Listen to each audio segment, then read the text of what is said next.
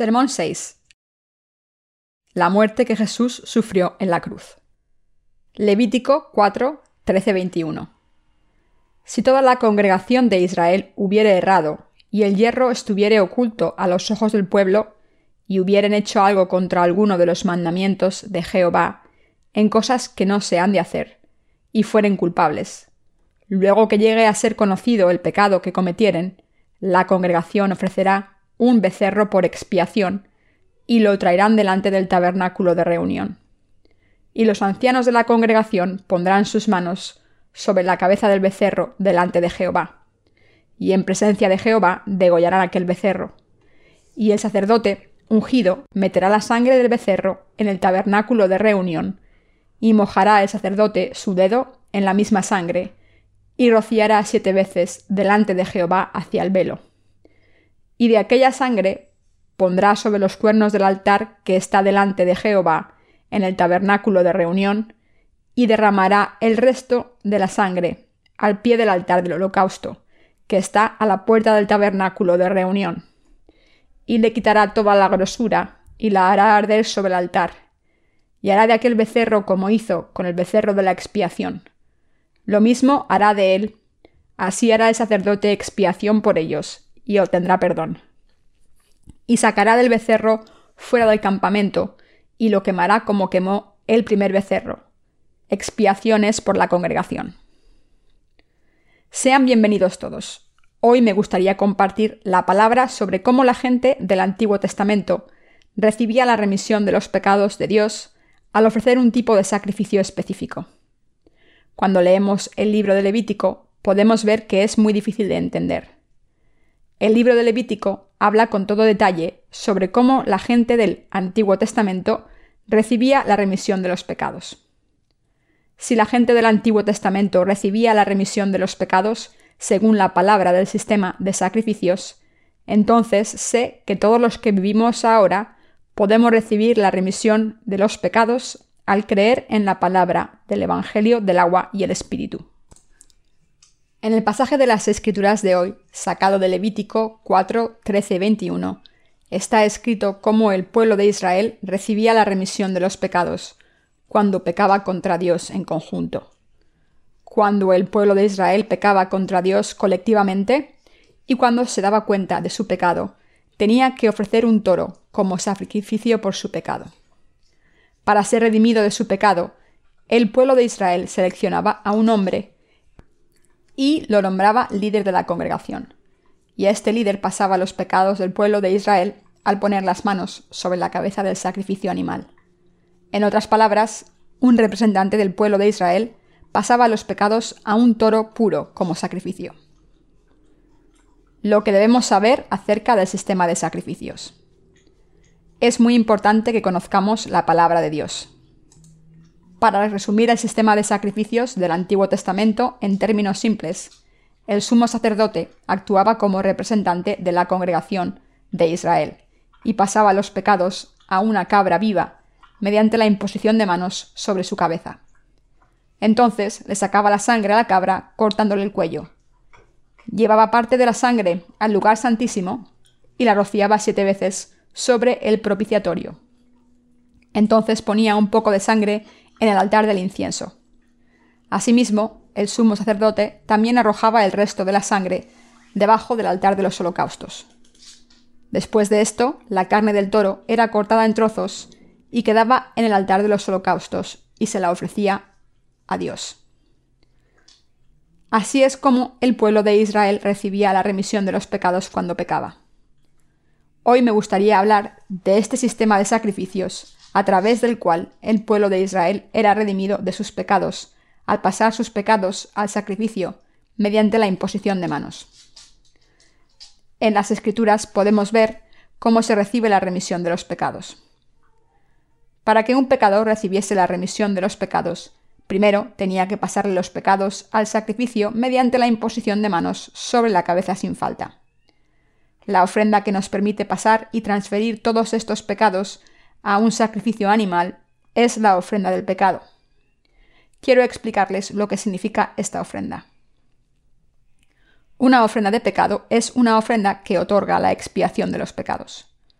Cuando queremos recibir la remisión de los pecados de Dios, hay que pagar un precio, y este precio se paga ofreciendo un animal en vez de morir nosotros.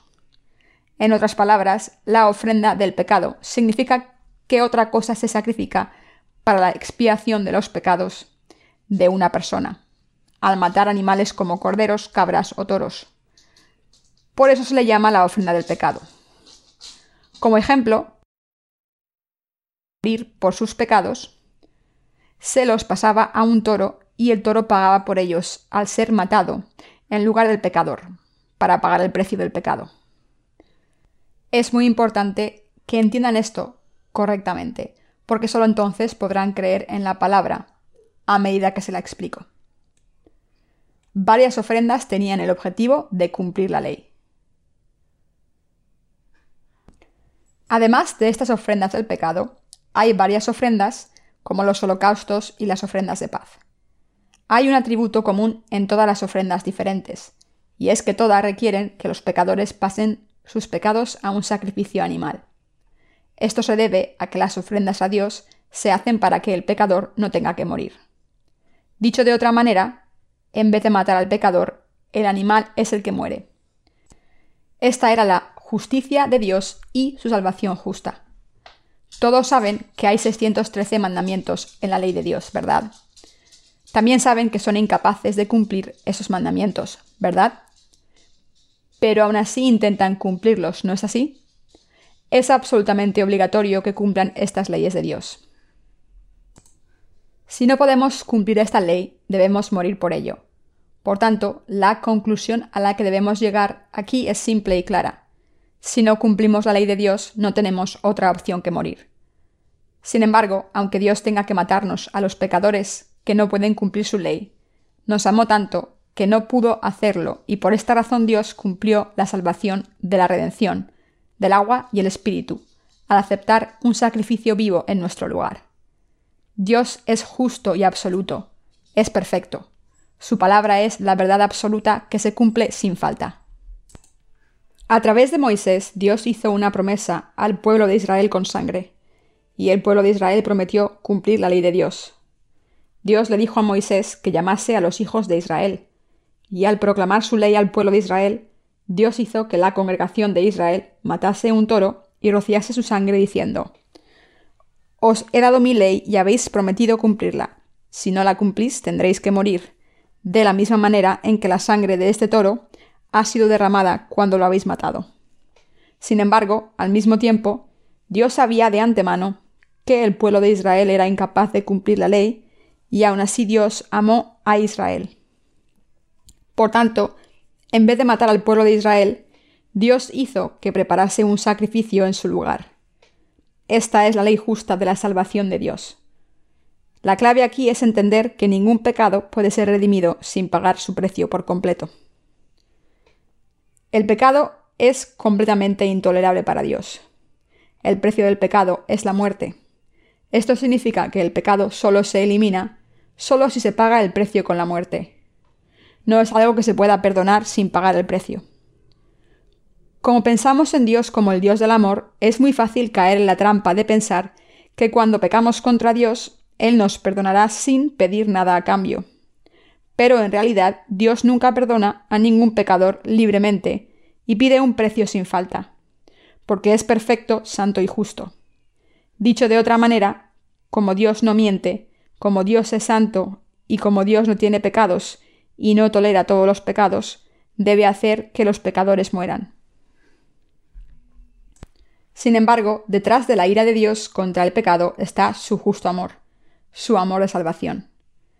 Como podemos ver en las Escrituras, este amor de salvación se nos ha manifestado a través del sacrificio hecho por Jesucristo, es decir, lo que nos ha revelado Dios Padre al pasar todos los pecados de todos los humanos a Jesucristo a través de su bautismo, que es una forma de imposición de manos, al matarlo y al limpiarlos a través de su muerte expiatoria. Se lo voy a explicar con un ejemplo de la vida diaria. Digamos que no tuvieran dinero y comprasen comida en una tienda a cuenta. ¿Podrían pagar su cuenta solo diciendo al tendero que ya la habían pagado sin pagar el dinero que le deben? No, por supuesto que no. no pueden pagar sus deudas con palabras solamente y no es aceptable para su acreedor. Todas las deudas deben pagarse en realidad para ser saldadas. Si no pueden pagarlas, alguien debe pagarlas por ustedes. Esto es lo justo. Dios es así de justo. Y el hombre también tiene este sentido de justicia. Como los seres humanos fueron creados a imagen y semejanza de Dios, y según su deseo, nosotros también deseamos justicia. Como se muestra en el pasaje de las Escrituras de hoy, la gente del Antiguo Testamento recibió de Dios un sistema para eliminar los pecados. Cuando el sumo sacerdote pasaba todos los pecados del pueblo de Israel al sacrificio animal como su representante, lo mataba, le sacaba la sangre y quemaba la carne como sacrificio a Dios, Dios aceptaba esta ofrenda y redimía los pecados del pueblo de Israel. La muerte que Jesús sufrió en la cruz. Si la remisión de los pecados se recibía así en el Antiguo Testamento, entonces lo que estamos viviendo en el Nuevo Testamento deberíamos recibir la remisión de los pecados por el mismo principio. ¿Pero tenemos algún toro o cordero que podamos ofrecer? Que yo sepa, ninguno de nosotros tiene ganado. Sin embargo, aunque no tengamos ningún cordero, toro o cabra, tenemos que ofrecer algo a Dios como nuestro sacrificio. Entonces, ¿quién vino a este mundo como expiación de nuestros pecados? Es Jesús. Como el toro del pasaje de las Escrituras de hoy, Jesús tuvo que aceptar todos los pecados del mundo, incluyendo los suyos y los míos, y tuvo que morir como nuestro sacrificio a Dios, de la misma manera en que el toro tenía que derramar la sangre y morir. Por eso Jesús vino a este mundo. Al venir a este mundo, cuando Jesús cumplió los 30 años, fue bautizado por Juan el Bautista en el río Jordán. Cuando leemos Mateo 3:15 y siguientes versículos, vemos que Jesús fue bautizado. Al ser bautizado por el representante de la humanidad, llamado Juan el Bautista, Mateo 11:11, Jesús aceptó todos los pecados de la humanidad. Aceptó todos los pecados de la humanidad desde el principio del mundo hasta el final, sin dejar ninguno. Y al hacer esto Jesús se convirtió en el sacrificio para todos los pecadores, para todos nosotros, como el toro del pasaje de las Escrituras de hoy. Aunque teníamos que morir por nuestros pecados, Jesús cargó con todos ellos a través de su bautismo. En el texto original de Mateo 3:15, la palabra jutos significa de esta manera, más adecuada, o de ninguna otra manera, y las palabras pasan diacoyosnan significan el estado más puro que no tiene ningún defecto. Por tanto, este versículo significa que Jesús tomó todos los pecados de la humanidad irreversiblemente sobre sí mismo, de la manera más adecuada, mediante su bautismo, el cual recibió de Juan el Bautista. Quiero repetir una vez que Jesús fue bautizado por nosotros para cargar con todos nuestros pecados. Algunos de ustedes han escuchado esta palabra bendita de Jesús, que tomó todos los pecados del mundo, desde el principio hasta el fin mientras que otros la están escuchando ahora por primera vez. Pero ya sea la primera vez que están escuchando esto, o la hayan escuchado varias veces, es la verdad claramente escrita en las Escrituras. Mateo 3:15 dice claramente que Jesús cumplió toda la justicia cuando fue bautizado, es decir, que ha eliminado todos los pecados del mundo al ser bautizado. Entonces murió crucificado. Como leemos en el pasaje de las Escrituras, para que el toro muriese en lugar del pueblo de Israel en el Antiguo Testamento, tenía que aceptar todos los pecados en primer lugar. ¿Pero tenía pecados este toro? ¿Conocía la ley de Dios? No, por supuesto que no. Solo los seres humanos conocen el pecado. No es algo que conozcan los animales. Por tanto, el toro no tenía ninguna razón para morir. Cuando he mencionado hace poco como los seres humanos nacieron en este mundo a imagen y semejanza de Dios y tienen su carácter santo, pueden darse cuenta de sus pecados cuando no cumplen la ley de Dios. Por eso hay tantas personas que intentan que sus pecados sean redimidos orando a Dios. Para compensar los pecados que cometieron, algunas personas hacen buenas obras, como ser voluntarias en residencias de la tercera edad ayudando a los pobres u ofreciendo muchas donaciones a sus iglesias, todo en el nombre de Dios. Hacen estas cosas porque piensan que Dios así ignorará sus pecados. Mientras que sus intenciones son buenas, su método es incorrecto. Nuestros pecados no desaparecen solo porque hagamos buenas obras por otras personas u oremos todo el día. El precio de nuestros pecados debe ser pagado sin falta. Para pagar el precio de nuestros pecados, según la ley de Dios, los pecadores deben morir. Si este requisito fuese cumplido ahora, no habría nadie vivo en este mundo. Pero las personas del mundo todavía están vivas. Espiritualmente hablando, todo el mundo está muerto por sus pecados. Esta es la razón por la que Jesús fue bautizado en el río Jordán, para librarnos de la condena de nuestros pecados. Jesús fue crucificado hasta morir por nosotros. Derramó su sangre en la cruz, como el toro del sacrificio del Antiguo Testamento derramaba su sangre cuando le cortaban el cuello. Cuando cometemos cualquier pecado, nos sentimos miserables en nuestros corazones. Cuando pecamos contra Dios, sentimos que no queremos vivir en este mundo. Como el precio del pecado es la muerte, nos sentimos tan deprimidos.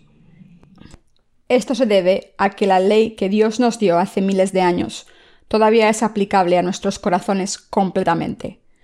Por eso debemos ser salvados al creer en el bautismo de Jesús y su sangre. Para los que creen en Jesús, es una bendición maravillosa que Jesús muriese en la cruz. Podrían preguntarse qué hay de bueno en que Jesús sufriese una muerte tan maldita en la cruz, pero aún así muchos de ustedes todavía llevan una cruz alrededor de su cuello. ¿Qué tiene de especial la cruz que llevan alrededor del cuello?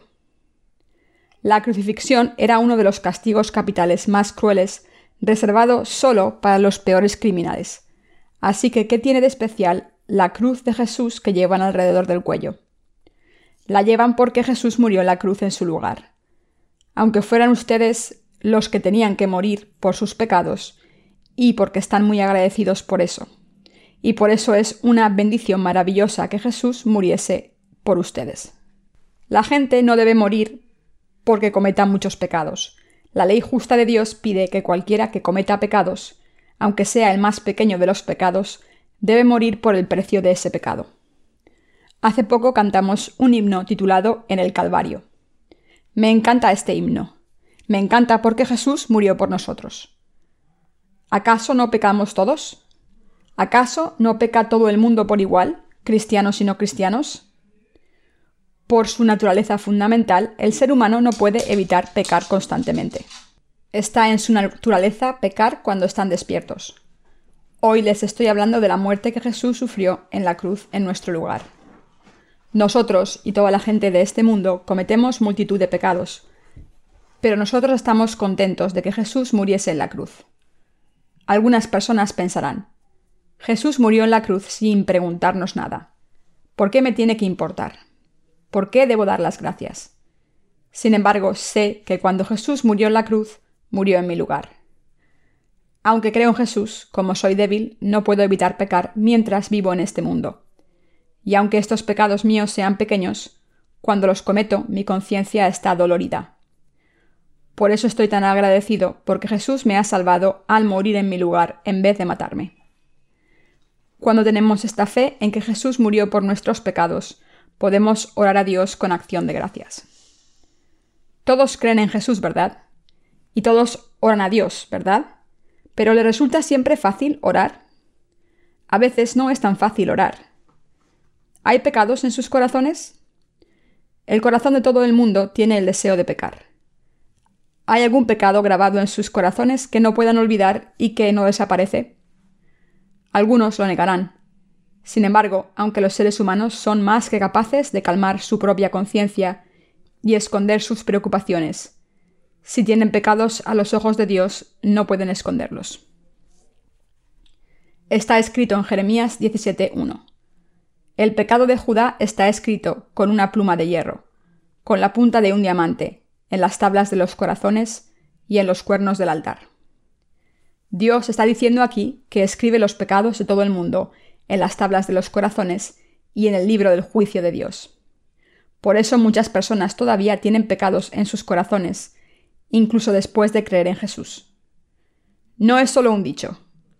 Incluso después de creer en Jesús, multitud de cristianos siguen siendo pecadores. Es cierto que todo el mundo peca constantemente, pero el hecho de que los pecados de tantos cristianos sigan en sus corazones todo el tiempo significa que su fe es incorrecta, porque no conocen el Evangelio del agua y el Espíritu. Si alguien cree en Jesús de verdad, esta persona debe estar llena de paz, como dice un himno. Tengo paz como un río, tengo paz como un río, tengo paz como un río en mi alma. Pero en vez de tener paz como un río, multitud de cristianos están atados a sus pecados pesados. Por tanto, Dios expone los pecados de la gente para que no se escondan en sus pecados. Al exponer nuestros pecados, Dios está apuntando claramente que hay pecados en sus corazones y que los pecados están escritos en dos tablas. Dios nos está pidiendo que admitamos nuestros pecados ante Él. Y Dios está pidiendo que crean en que fue bautizado y crucificado hasta morir por ustedes. A menudo pensamos simplemente que cualquier mala acción que cometamos contra otro ser humano es lo que constituye el pecado. Pero esto es incorrecto e indica que uno no sabe lo que es el pecado. Podemos darnos cuenta de nuestros pecados ante Dios solo cuando nos damos cuenta de que no hemos vivido según la palabra de Dios como está escrita en la Biblia. Está escrito en el pasaje de las Escrituras de hoy. Luego que llegue a ser conocido el pecado que cometieren. Levítico 4:14. Este pasaje implica que primero deben darse cuenta de los pecados que han cometido contra Dios y solo después de esto podrán recibir la remisión de los pecados al creer en Jesús. Cuando los que no creen hacen algo malo, como meterse en una pelea, piensan que han cometido un pequeño error en vez de pensar que han cometido un pecado. Piensan que sus acciones son simples errores y no pecados. Sin embargo, cuando la gente aprende acerca de la palabra de Dios y cree en Jesús, se da cuenta de sus pecados.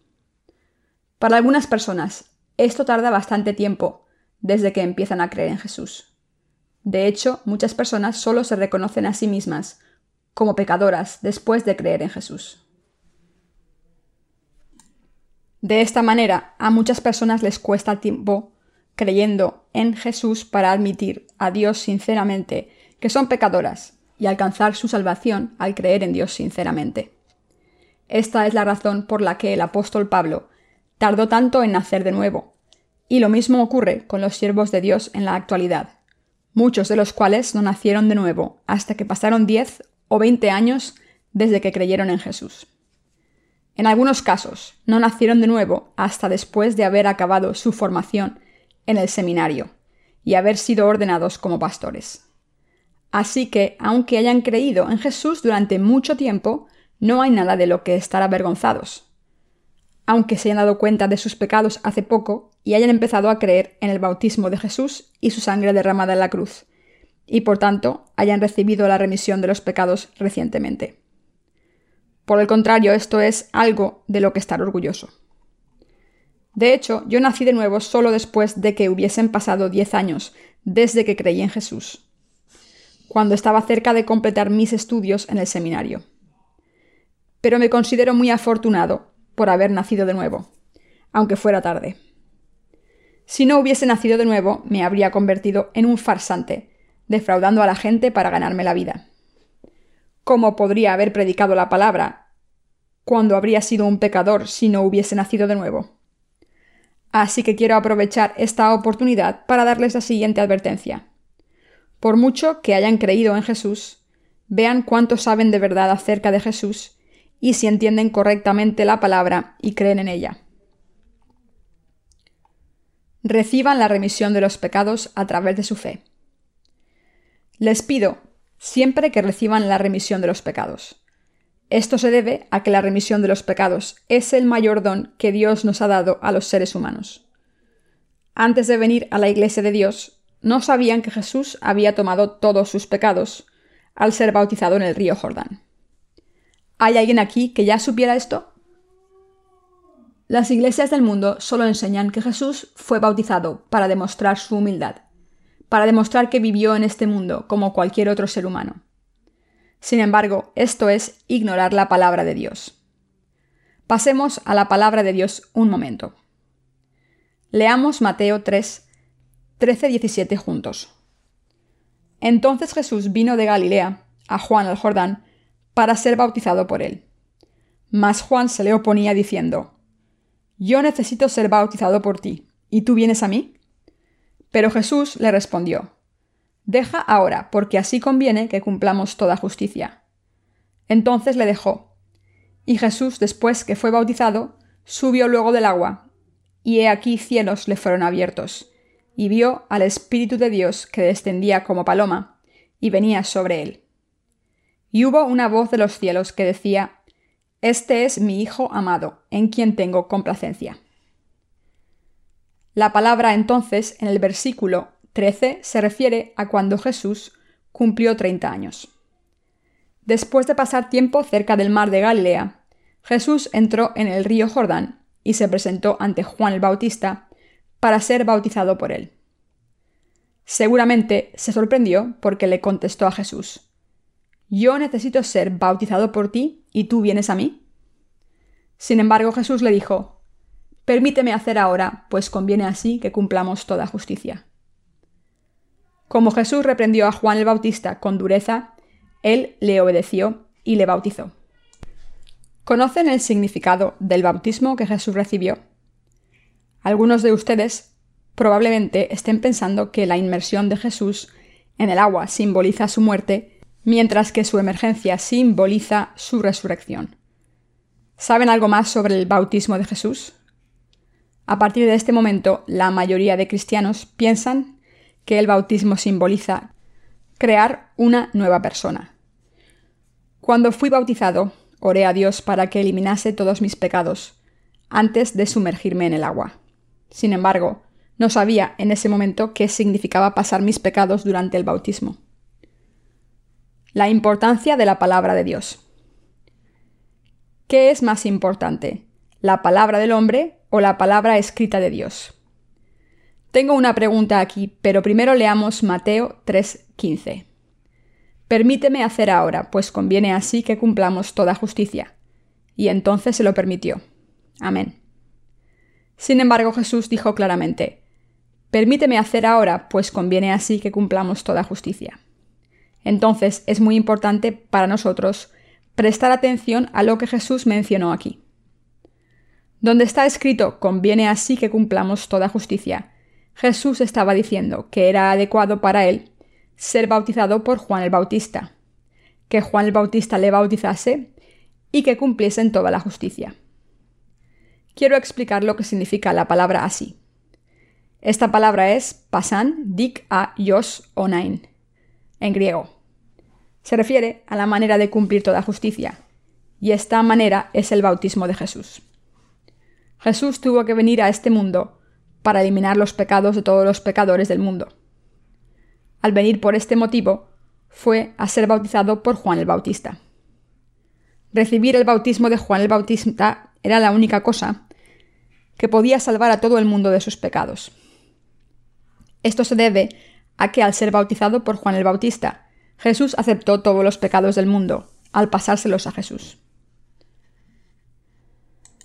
Pasemos a Levítico 4, 13, 21 en el Antiguo Testamento. Cuando los pecados del pueblo de Israel eran pasados al toro, ¿había imposición de manos o no? Está escrito que se ponían las manos en la cabeza del toro sin falta. Esta imposición de manos significa, en primer lugar, ser pasado, en segundo lugar, ser transferido y plantado, y en tercer lugar, ser enterrado. Cuando el sumo sacerdote que representaba al pueblo de Israel, confesaba sus pecados y ponía las manos sobre la cabeza del toro el día de la expiación, a través de sus manos se pasaban todos los pecados del pueblo de Israel al toro. Por eso el toro tenía que morir, porque cargaba con todos los pecados. Y por eso la imposición de manos implica enterrar. En el Nuevo Testamento, el bautismo implica ser sumergido en agua. Asimismo, el significado del bautismo es el mismo que la imposición de manos que acabo de mencionar, que es ser lavado o ser enterrado y ser pasado. En otras palabras, la imposición de manos en el Antiguo Testamento y el bautismo mencionado en el Nuevo Testamento tienen el mismo significado. La función del toro que era sacrificado en el Antiguo Testamento es la misma que la de Jesús, el Cordero de Dios, en el Nuevo Testamento. El libro de Levítico explica el sistema de sacrificios. Leví era uno de los doce hijos de Jacob. La palabra Leví significa unidad. Se refiere a una unión como la antigua Unión Soviética, que fue creada como unión de varias naciones y etnias. Así que las escrituras, especialmente el libro de Levítico, nos explican cómo los seres humanos pueden convertirse en uno con el Dios Santo a través del sistema de sacrificios. Aunque Dios es santo, los seres humanos no son santos por culpa de sus pecados. Por tanto, es absolutamente indispensable que haya una ofrenda del pecado entre la humanidad y Dios. Para eliminar los pecados de la humanidad es necesaria una ofrenda, y esta ofrenda tenía que ser un animal puro como una cabra y un toro. Al hacer que el sumo sacerdote pusiese las manos sobre el sacrificio animal y lo matase, en vez de hacer que muriese el pueblo de Israel, Dios hizo posible que se uniesen a él. A través de este sistema de sacrificios del tabernáculo, Dios eliminó todos los pecados del pueblo de Israel, limpiándolos todos. Dios no solo eliminó sus pecados diarios, sino que el décimo día del séptimo mes, Dios también eliminaba los pecados anuales a través de las ofrendas del día de la expiación. Cuando leemos Levítico 16, 21-22, vemos cómo el sumo sacerdote pasaba todos los pecados anuales del pueblo de Israel a una de las cabras mediante la imposición de manos sobre la cabeza de la cabra. La primera cabra era matada en el tabernáculo y su sangre se derramaba sobre el propiciatorio, y su carne se cortaba y se ofrecía a Dios como holocausto. La otra cabra, después de aceptar todos los pecados del pueblo de Israel, mediante la imposición de manos, era llevada al desierto para morir por estos pecados. En el Antiguo Testamento, Dios hizo que el pueblo de Israel fuese la única nación sin pecados en todo el mundo a través del sistema de sacrificios. Pasemos a Levítico 16, 21, 22. En sartén se preparará con aceite, frita la traerás, y los pedazos cocidos de la ofrenda ofrecerás en olor grato a Jehová. Y el sacerdote que en lugar de Aarón fuere ungido de entre sus hijos, hará igual ofrenda. Es estatuto perpetuo de Jehová, toda ella será quemada. Amén. Está escrito que Aarón tenía que poner ambas manos sobre la cabeza de la cabra viva, confesar todas las iniquidades de los hijos de Israel y todas las transgresiones cometidas por ellos, y tenían que pasarlas a la cabeza de la cabra. Aarón era el hermano mayor de Moisés. También era el sumo sacerdote, y confesó todos los pecados del pueblo de Israel mediante la imposición de manos sobre la cabeza de la cabra, mientras la gente lo miraba. Les he explicado que la imposición de manos significa ser pasado. ¿No es así? El sumo sacerdote ponía las manos sobre la cabeza de una cabra, y por eso los pecados del pueblo de Israel eran pasados a la cabra. Así, el pueblo de Israel, en el Antiguo Testamento, recibía la remisión de los pecados a través del sacrificio del día de la expiación, ofrecido el décimo día del séptimo mes todos los años eran redimidos de todos sus pecados anuales de esta manera. Después de que el sumo sacerdote pusiese las manos sobre la cabra, confesando todos los pecados de Israel y pasándoselos al animal, esta cabra era llevada al desierto. Todo el pueblo de Israel veía cómo la cabra era llevada al desierto. Cuando veían a la cabra desaparecer en el horizonte, suspiraban aliviados y contentos sabían que la cabra se había ido con sus pecados pesados, y por eso lo celebraban y alababan a Dios. Es muy importante no pensar en la carga del pecado de la misma manera en que pensamos en otras cargas. El peso del pecado lo determina Dios, y todos los pecados, grandes o pequeños, son iguales. Por eso hay una ley establecida por Dios para eliminar los pecados de la humanidad.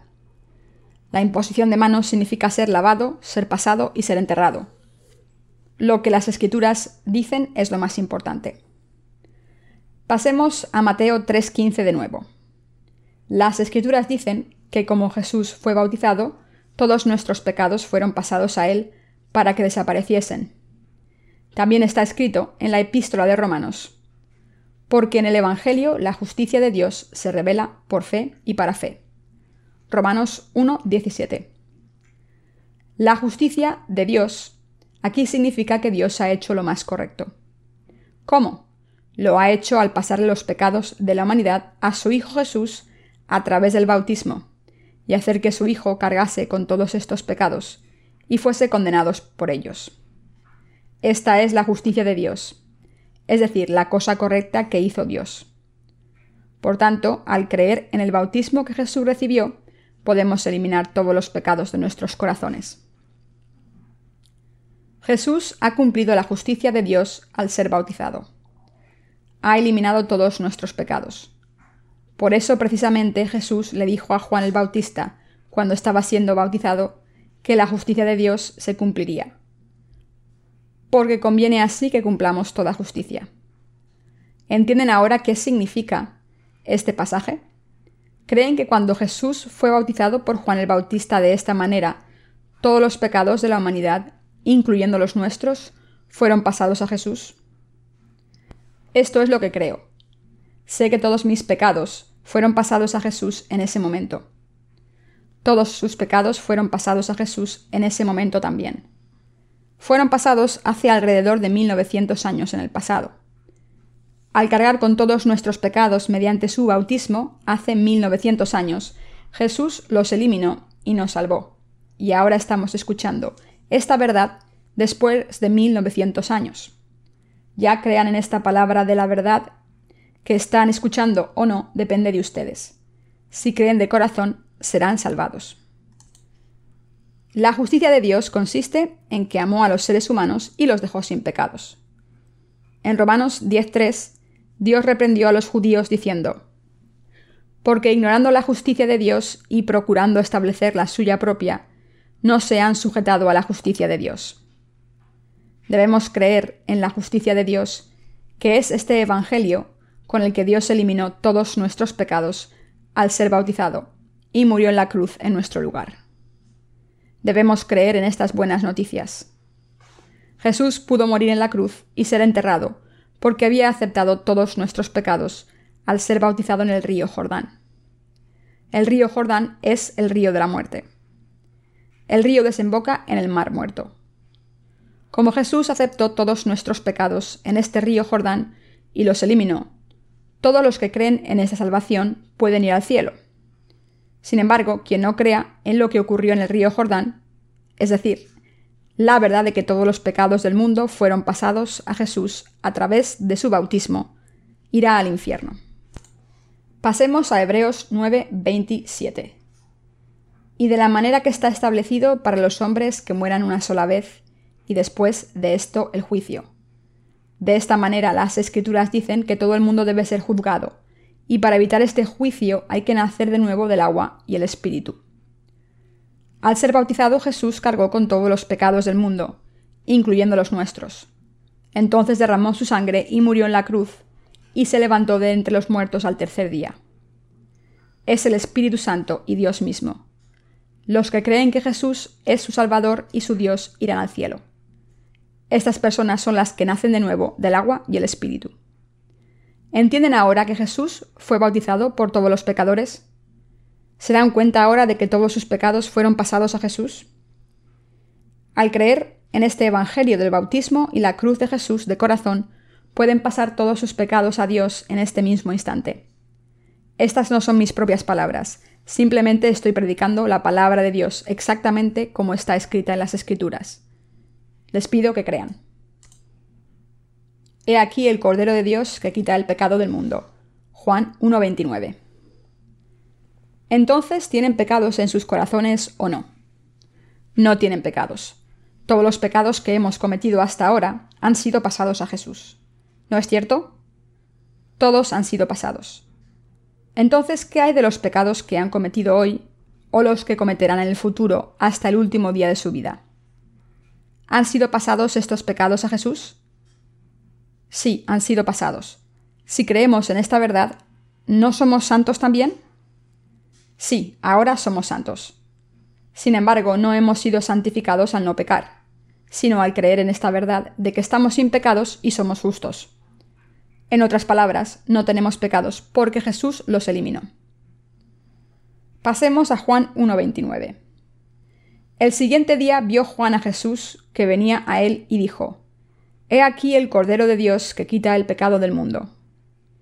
Refiriéndose a Jesús, Juan el Bautista dio testimonio de Jesús aquí, testificando claramente a todo el mundo que era el Cordero de Dios que quita el pecado del mundo. Entonces Juan el Bautista dio testimonio de nuevo en el versículo 36. Y mirando a Jesús, que andaba por allí, dijo, He aquí el Cordero de Dios. Al venir a este mundo para eliminar sus pecados y los míos, Jesús aceptó todos nuestros pecados al ser bautizado por Juan el Bautista en el río Jordán, y por tanto predicó el Evangelio del cielo durante tres años. El Señor dijo que es el camino, la verdad y la vida, y que nadie puede ir al Padre si no es a través de él. Como dice el capítulo 6 de Juan, el Señor también dijo que es el pan de vida del cielo, y que quien coma de este pan podrá ser salvado y recibir la vida eterna dijo que es más grande que Moisés, quien les dio el maná al pueblo de Israel, y Jesús también dijo que ha salvado a todos los pecadores al aceptar sus pecados a través de su bautismo y al entregar su cuerpo en la cruz. Nos pide que creamos en lo que ha hecho por nosotros y para ello explicó que debemos recibir la remisión de los pecados y ser justos y no tener pecados por esta fe. Jesús eliminó todos los pecados del mundo entonces ¿tienen pecados en sus corazones o no? No tienen pecados. Por eso las escrituras dicen que quien crea en Jesús será salvado, como está escrito. Y en ningún otro hay salvación, porque no hay otro nombre bajo el cielo dado a los hombres en que podamos ser salvados. Hechos 4:12. Como solo Jesús aceptó todos nuestros pecados a través de su bautismo y murió en la cruz en nuestro lugar, Solo los que creen en Jesús son salvados. ¿Cuántos pecados tomó Jesús cuando cargó con todos los pecados del mundo? Eliminó todos y cada uno de los pecados que se han cometido y se cometerán desde el principio hasta el final del mundo.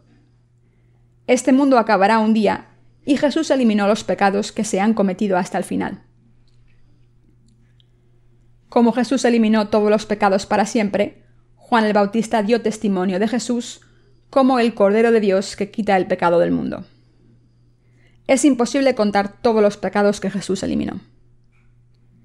Nuestro Señor eliminó todos los pecados que todos los seres humanos cometen durante todas sus vidas, por muchos o pocos años que vivan.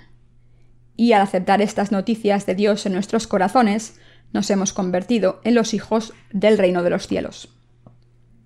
Leamos Hebreos 9, 11, 15 juntos.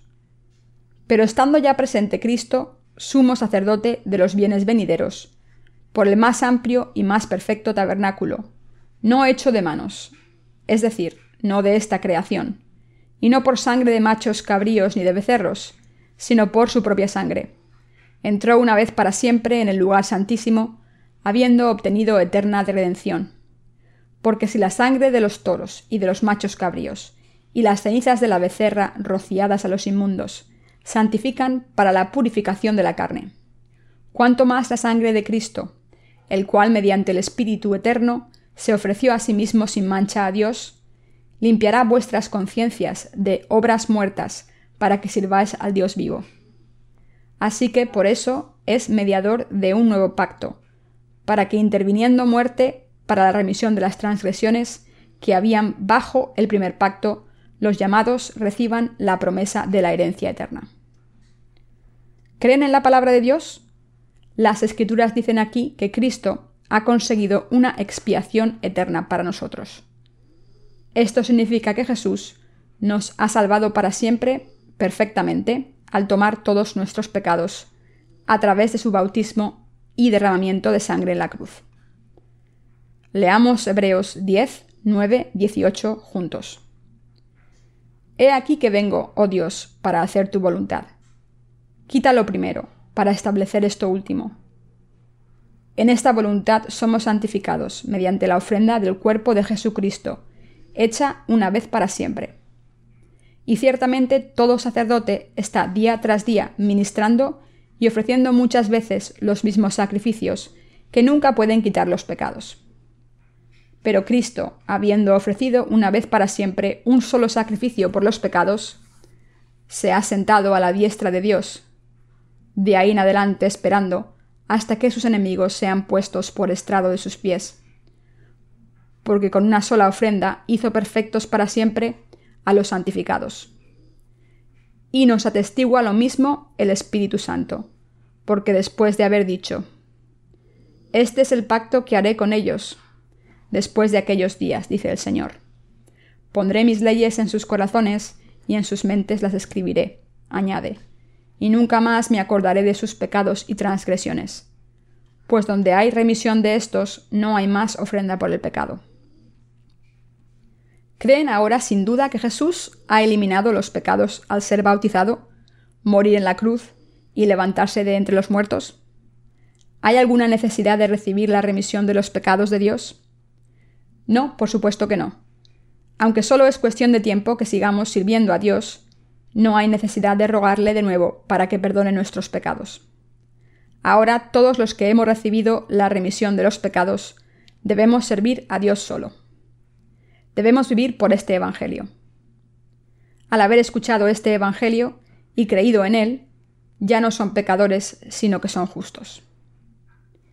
De ahora en adelante debemos reunir nuestras fuerzas para predicar estas buenas noticias del reino de los cielos a los que todavía no conocen el Evangelio. Así que les pido que prediquen esta palabra, que les estoy predicando, a todas las personas de su alrededor que todavía no hayan escuchado esta palabra bendita. Entonces debemos convertirnos en obreros de Dios. Deben ser sus testigos. ¿Cómo de agradecidos estamos porque Jesús muriese por nosotros en la cruz y cargase con todos nuestros pecados, al ser bautizado en el río Jordán? Jesús está ahora sentado a la derecha del trono de Dios y está vivo para siempre. Si aceptan en su corazón que este Jesús eliminó todos sus pecados, es decir, aceptando el Evangelio del agua y el Espíritu, Jesús vivirá en su corazón. Así es como deben recibir el Espíritu Santo. Hechos 2, 38-39. ¿Entonces tienen pecados? No, por supuesto que no. ¿Quién ha dicho que vive en los corazones de los que no tienen pecados? El Espíritu Santo vive en sus corazones. El Espíritu Santo vive en los corazones de todos los que aceptan las buenas noticias del cielo, las noticias de la salvación, diciéndoles, Sois mis hijos, sois míos, sois mi pueblo. Esta es la manera de recibir la remisión de los pecados y al Espíritu Santo al mismo tiempo. Quien diga haber recibido la remisión de los pecados sin aceptar este Evangelio es un mentiroso. Por nuestra naturaleza no podemos evitar pecar mientras vivimos en este mundo. Como nosotros somos así, y como deberíamos haber muerto por todos nuestros pecados, estoy más que agradecido a Jesús por morir en nuestro lugar. Por eso creo solo en Jesús, Jesús nos ha salvado a través del agua y el Espíritu, su bautismo y su sangre en la cruz. Y creyendo en Jesús solamente y aferrándome solo a Él, le doy gloria a Dios. Espero que estén haciendo lo mismo. Una vez más, le doy gracias y gloria a Dios por salvarnos de todos nuestros pecados, por salvar a todo el mundo. Aleluya.